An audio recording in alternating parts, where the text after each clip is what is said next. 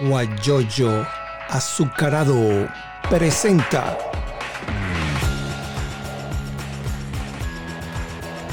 la noticia con Eleazar Benedetto. Vamos a conversar con Milagro García, ella es médico, egresada de la Universidad de Oriente eh, en Ciudad Bolívar y yo estoy aquí en Houston, Eleazar Benedetto. Vamos a aprovechar estos minutos que nos quedan para hablar de la, de la tarea que tú estás haciendo, esa actividad que es maravillosa que haces en beneficio de nuestra Universidad Oriente. Buenos días y bienvenido. Buenos días, Eliazar. Gracias por la invitación y disculpa los inconvenientes. La verdad que el Internet ha estado muy pésimo. De verdad que la educación es el verdadero tesoro para el desarrollo de la humanidad. Por lo tanto, es un pilar fundamental en cualquier país, la educación. Preservar las instituciones universitarias, las instituciones educativas en todo nivel. Entonces, es muy preocupante cómo están nuestras universidades en el día de hoy hay que recordar que desde el punto de vista educativo, eh, precisamente el interés por la educación no es desde ahorita, desde la época de Simón Bolívar, nuestro libertador, él le dio muchísima importancia a la educación. De hecho, eh, la importancia que él le dio a la educación quedó reflejada en todos sus pensamientos. Y uno de los pensamientos más importantes que él tiene es donde refleja que las naciones marchan hacia el término de su grandeza con el mismo paso con que camina la educación. Quiere decir que la grandeza de una nación va de la mano de cómo camina su educación. Okay. Y es muy preocupante ver el, inclusive el presupuesto asignado a las universidades para el 2021. Es muy preocupante. Ya la Universidad Simón Bolívar dio un rechazo al presupuesto aprobado que apenas fue de un 0,4%. Entonces imagínate qué universidad pública va a subsistir con un presupuesto de un 0,4%. Eh, es imposible que nuestras universidades puedan mantener para el 2021. Solamente para pagar. Hay que buscar maneras.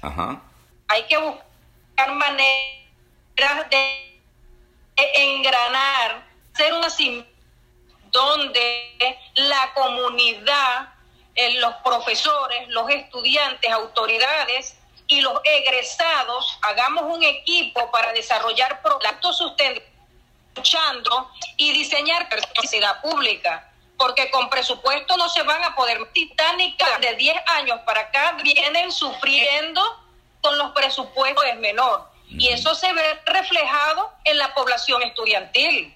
Porque fíjense que en el reporte de ahorita de la universidad, si la población estudiantil pasó de 10.095 a 5.140. Imagínate. Entonces no solamente esa universidad, es todas las universidades. Cada día se ven menos estudiantes en la universidad y aún en las aulas de clase evidencia mucha carencia. Particularmente a mí se ha visto casos de estudiantes en el aula de clase que se han desmayado, se atiende, se le prestan los primeros auxilios y después los interrogo y son estudiantes que me dicen, doctor, profe, tengo 24 horas sin comer. Imagínate. Es preocupante la situación. Sí, señor. Hay, hay alumnos que llegan tarde hay alumnos que llegan tarde a clase, cuando estábamos en clases presenciales antes de la pandemia, profesora, ¿puedo pasar? Claro que puedes pasar, hijo, bañados en sudor. Y después le pregunto, ¿por qué vienes tan sudado? Porque vengo a pie de mi residencia. Imagínate.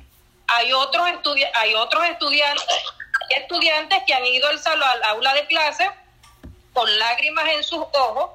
Profe, me vengo a despedir de usted porque no puedo venir más a clase porque mi papá y mi mamá pueden cancelar la residencia. Entonces son todas una serie de anécdotas que van golpeando a uno como docente, van golpeando a uno como madre, van golpeando a uno como profesional, como venezolano que le duele su universidad y le duele su país. Entonces se da cuenta de que se necesita necesita hacer algo y hacer algo. ¿Qué propone? Precisamente luchar por la autosustentación de las universidades. Ajá, eso es lo que hay que hacer, porque fíjate una cosa, ¿no? Eh, Milagro, eh, cuando la Universidad Oriente inició sus actividades, yo estaba Y la educación es importantísima porque es la formación de ciudadanos en la constitución de democracia. Exacto. Y eso es dicho por Simón Bolívar. Entonces hay que estar muy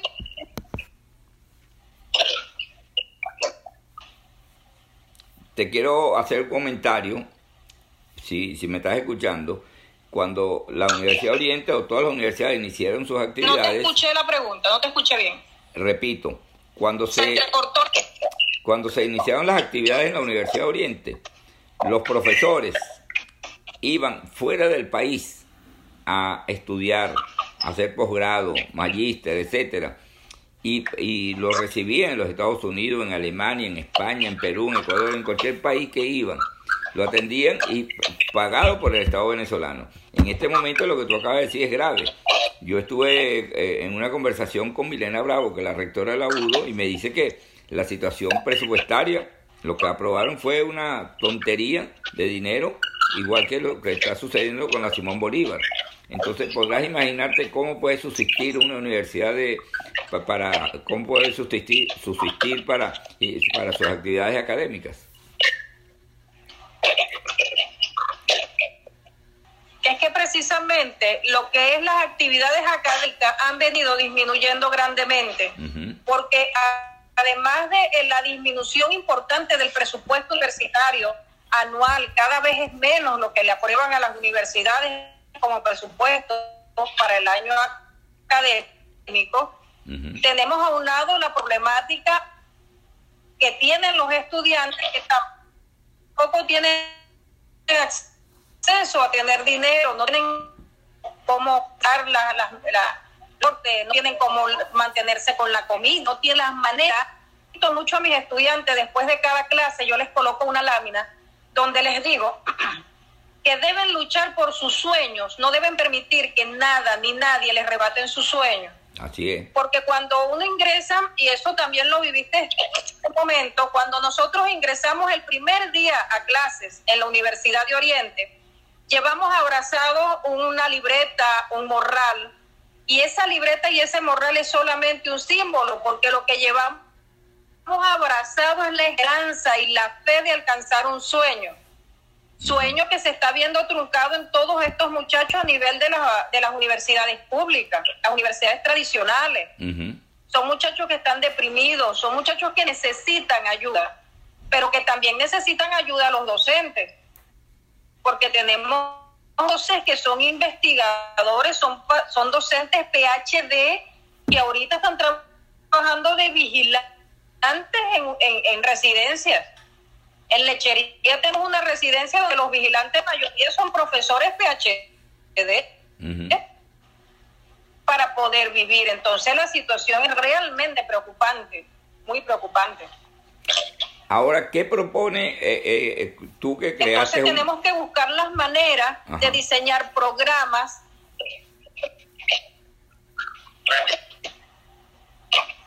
Bueno, el movimiento por decirlo movimiento, luchemos por la UDO, surgió a raíz de todo lo que hemos visto en la universidad a nivel de los cinco núcleos, una destrucción enorme que hay en la universidad en infraestructura y todo. Entonces, ese movimiento lo que se enfila hacia los programas donde la sociedad civil para trabajar en conjunto y crear conciencia que deben amar y cuidar la Universidad de Oriente. en integran los egresados, los estudiantes, se diseñan esos programas y se ejecutan para la autosustentación.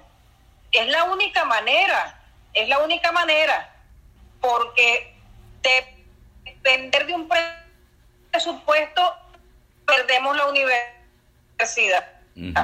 Es verdad. Ah, Viento Luchemos por la UDO tiene diseñado varios, que es lo que va, para presentarle cuáles son esos y buscar las maneras de lograr la autosustentación y poder ayudar y darle una mano a la Universidad de Oriente. Porque definitivamente necesita una mano, necesita que la ayuden.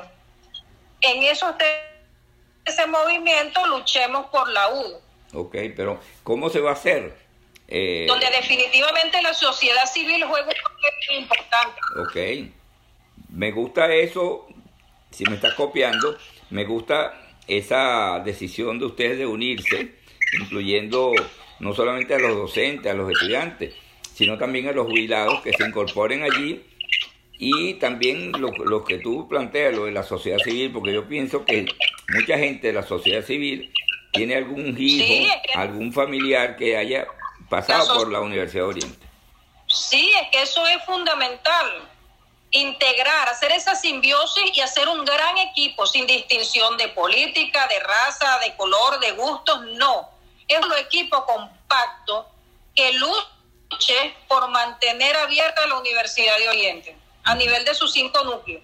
Porque es lo que yo le digo a mis estudiantes, es la universidad más grande de Venezuela, es la ciudad universitaria más extensa. Son cinco núcleos en los cinco estados más ricos del país, con un área de influencia que es la mitad del territorio nacional. Y si hacemos un equipo compacto, hacemos un buen equipo con la sociedad civil, los estudiantes, los profesores, los jubilados, autoridades, y aplicamos la regla de las tres T, tenemos éxito. Que es trabajo, todos tenemos. Trabajando, todos tenemos. Si aplicamos la regla de las tres T y hacemos ese equipo compacto, sin distinción política, y aplicamos esos programas de autosustentación, yo creo que la universidad se puede rescatar. A mí me gusta mucho esa, ese optimismo que tú tienes, porque yo pienso que el régimen, y yo lo he mantenido durante mucho tiempo, durante varios años, que lo que está, lo que se espera de un momento a otro es que las universidades la intervengan y la cierren. Es lo que yo pienso.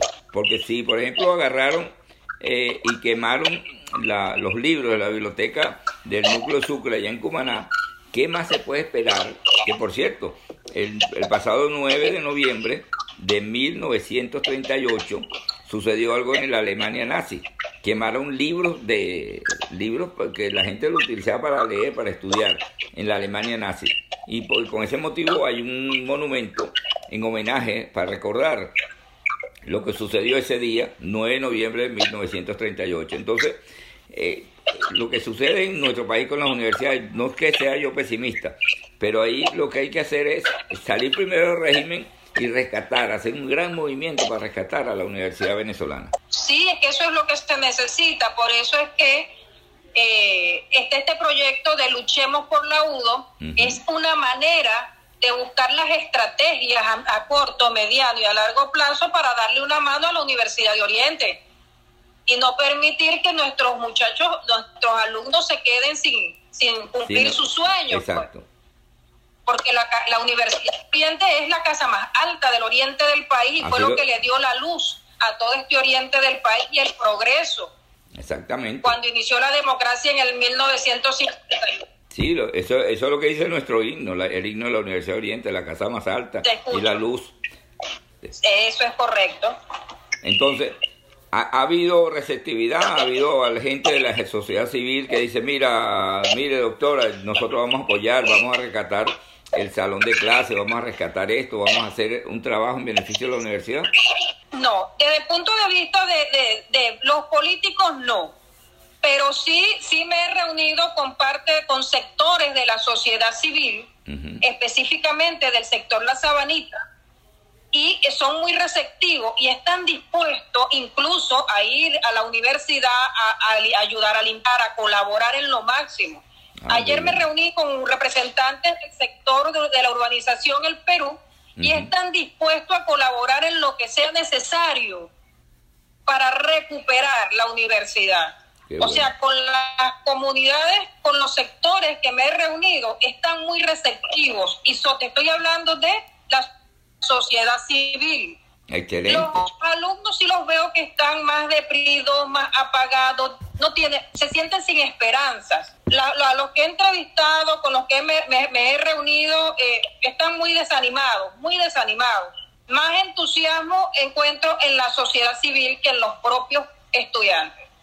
Y los colegas profesores, hay muchos profesores que están entusiasmados y me dicen que sí, que sí podemos unirnos, sí podemos luchar y seguir hacia adelante.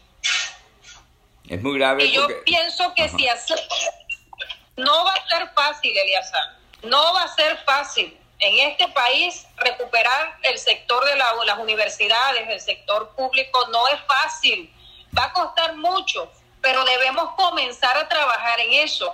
Ojalá que haya todas esas cosas, porque le damos la bienvenida, se, se conectó nuevamente el negro Inachi, allí está su nombre. Eh, allí está también un profesor de la UDO Anzuati, Gustavo Aular, creo que, él es el que trabaja allá en la UDO Anzuati. Y yo pregunto también, ¿cómo hace un profesor que esté a dedicación exclusiva, que sea titular, y lo que gane no llega a 10 o a 8 dólares mensuales, y mientras tanto en los Estados Unidos una hora le pagan de 10 a 12 dólares. Entonces, a veces no se siente que el profesor esté con, con, el, con, el, con el ánimo en el suelo porque ¿cómo hace para vivir? Tiene que hacer algún trabajo adicional a dar clases. Sí, es que ese es el detalle, que no hay maneras, no hay maneras cómo subsistir en las condiciones que está el país. No hay, no, no existe esa manera. Y cuando entrevistamos o cuando hablamos con los jubilados que están aquí en Venezuela, mira, es terrible, es terrible la situación porque no tienen cómo cubrir los alimentos y cómo cubrir las necesidades básicas. Entonces, estamos en una verdadera emergencia humanitaria, una verdadera emergencia.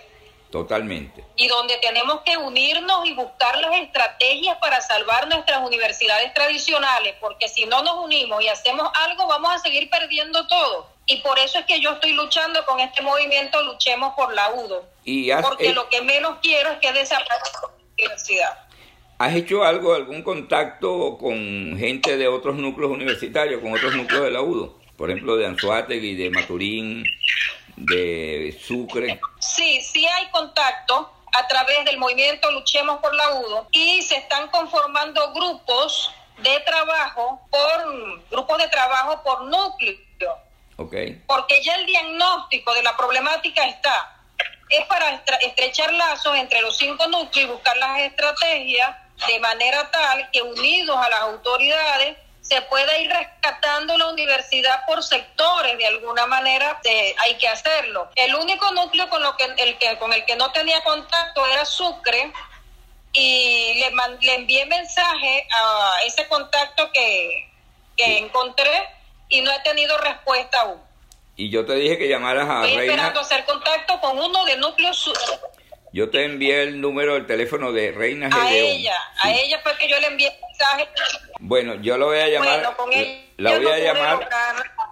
La voy a llamar y le voy a dar tu número de teléfono y le voy a decir lo que tú estás haciendo para que ella sepa y, y se pongan de acuerdo. Ella es una gran trabajadora, es la presidenta de, de ASPUDO, de una asociación de empleados profesionales de la Universidad de Oriente es muy importante porque ella es muy trabajadora.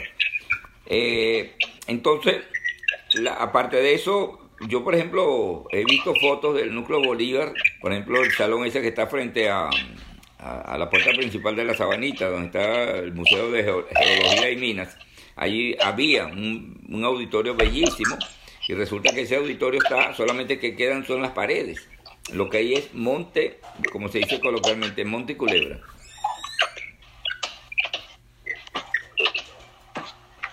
Sí, es cierto, Eliazar. En, ese, en el Museo Geológico y Minero, en varios actos académicos hacían imposición de medallas. De hecho, la imposición de medallas en mi acto analista y de médico cirujano fue allí en el Museo Geológico. Yo tengo eh, un dossier donde está documentada con las fotografías en el estado que está y solo tenemos las paredes. Es una destrucción total es una destrucción total y es lamentable. Y es lo que yo estaba hablando no hace mucho en una reunión. Y es precisamente el hecho que como una persona va a reparar su casa con las puertas de un aula de clase de la universidad. Sí, señor. ¿Cómo va una persona a tapar el techo de su casa, techo de las aulas de clase de la universidad? no tienen ni siquiera la visión de la importancia que tiene la universidad. Entonces es, controversial la situación y es muy dolorosa, pero es el mismo sistema en el que se está viviendo en este país. Fíjate que allá en el núcleo de Anzuategui hay un auditorio, había un auditorio bastante grande con bastantes butacas y las butacas las sacaron, las destornillaron, no las rompieron, las sacaron una por una delante de la gente, delante de la, de los ¿cómo te digo? Eh, de, la, de, la, gente que trabaja allí, de, pues, de los cuerpos de seguridad. Y esas butacas están en este momento en una, un camión de plataforma para ser que sirve de transporte, pero de transporte privado. Se la robaron y la tienen allí delante de todo el mundo y todo el mundo sabe cómo es la situación. Mira, Gustavo Aular dice, mi hija tiene más de 10 meses esperando para presentar la tesis y pareciera que no hay interés ni voluntad por parte de las autoridades académicas. ¿Qué va a pasar con ello? Es verdad, también esa pregunta es para ti. ¿Qué va a pasar con no solamente la hija de Gustavo Aular, sino cuántas personas no tienen que no, no saben cómo presentar la tesis de grado y al terminar la tesis de grado no saben cómo recibir el título o la medalla? ¿Qué opinas tú de eso ya para finalizar, eh, Milagro? Es que precisamente por eso es que yo digo que debemos luchar hasta el final y por eso se sacó ese movimiento Luchemos por la UDO, porque hay una gran cantidad de alumnos de las distintas especialidades, de las distintas carreras, esperando presentar tesis para culminar. Entonces hay que darle, hay que darle chance, hay que buscar las maneras de ayudar a los, a los alumnos para que cumplan sus sueños. Y hay que luchar hasta el final para mantener nuestra Universidad de Oriente. Y la única manera es así como te dije al inicio de la entrevista, es haciendo ese equipo compacto, un equipo multidisciplinario, donde se, se integren todos los sectores que ya te mencioné, donde forma una parte fundamental la sociedad civil. Porque precisamente los alumnos de donde salen, de la sociedad civil, vienen a la universidad, uno se prepara y luego se incorpora nuevamente a la sociedad para servir de acuerdo a la profesión que cada quien ejerce. De allí el lema de la Universidad de Oriente, el pueblo venimos y hacia el pueblo vamos. Así mismo es. Entonces, en eso estamos y por eso es ese movimiento de luchemos por la UDO. La sociedad civil ya tiene propuestas. Entonces, por eso es que la, la próxima semana se le va a entregar, el movimiento Luchemos por la UDO le va a entregar a las autoridades una propuesta de programas para autosustentación. A ver a qué acuerdo podemos llegar. Muy importante. Porque hay que buscar las maneras de... Comenzando por el núcleo Bolívar. Claro. Claro, y si la, eh, es lo que está planteando, si funciona en el núcleo Bolívar, se hace extensivo a los otros núcleos, y no solamente Universidad de Oriente, sino el resto de las universidades públicas. Les sirve de modelo como para ellos seguir con su autosustentación, pues. Eso es lo planteado. Me, parece y esa es la razón del movimiento. Eh, estamos conversando con Milagros García, ella es médico y bioanalista, egresada de la Universidad de Oriente de Núcleo Bolívar. Ya estamos llegando al final, porque sabes que el Instagram son 60 minutos y se corta sin avisar. Me gustaría entonces tu mensaje final para toda la gente que nos está escuchando en este momento a través de Instagram. El mensaje final es que no perdamos la esperanza y luchemos en equipo para salvar a nuestra Universidad de Oriente. Hay que luchar para que nuestros alumnos, para que nuestra generación de relevo alcance sus sueños. Okay. Y el pueblo es sabio y deben recordar aplicar la regla de las tres T Trabajando todos tenemos. Trabajando, ok. Muchas gracias, Eliazar, por la oportunidad y de verdad, disculpa porque es que el Internet está muy, muy pésimo, muy lento, muy lento. Sí, ese es el problema que ha pasado con, muchas de las entrevistas que yo que hemos realizado. Bueno, Milagro, te agradecemos mucho eh, este, esta entrevista. Las personas que quieran ver y escuchar esta entrevista la pueden ver, la pueden conectarse a través de mi Instagram, arroba Benedetto, y allí van a Instagram TV y la pueden ver con tranquilidad. Y también en una plataforma virtual que se llama guayoyoazucarado.com, allí se puede escuchar porque es, una, es solamente audio. Así que buenos días y que la sigan pasando bien. Esa, esa es la situación de las universidades. Esperemos pues que haya, me gusta mucho el optimismo de, de Milagros, de salir adelante Y lo que dice Gustavo, bueno, ojalá que todo se sirva, que, que todo se, se solucione. Nosotros nos retiramos. Mañana, como les dije, vamos a conversar con Carlos Meléndez Pereira. Él es el coordinador del Observatorio de las Universidades y él está en la Universidad Centro Occidental Lisandro Alvarado en Barquisimeto y es egresado de la, es egresado de la Universidad de Zulia. Buenos días y que la sigan pasando bien. Guayoyo azucarado presentó la noticia con Eleazar Benedetto.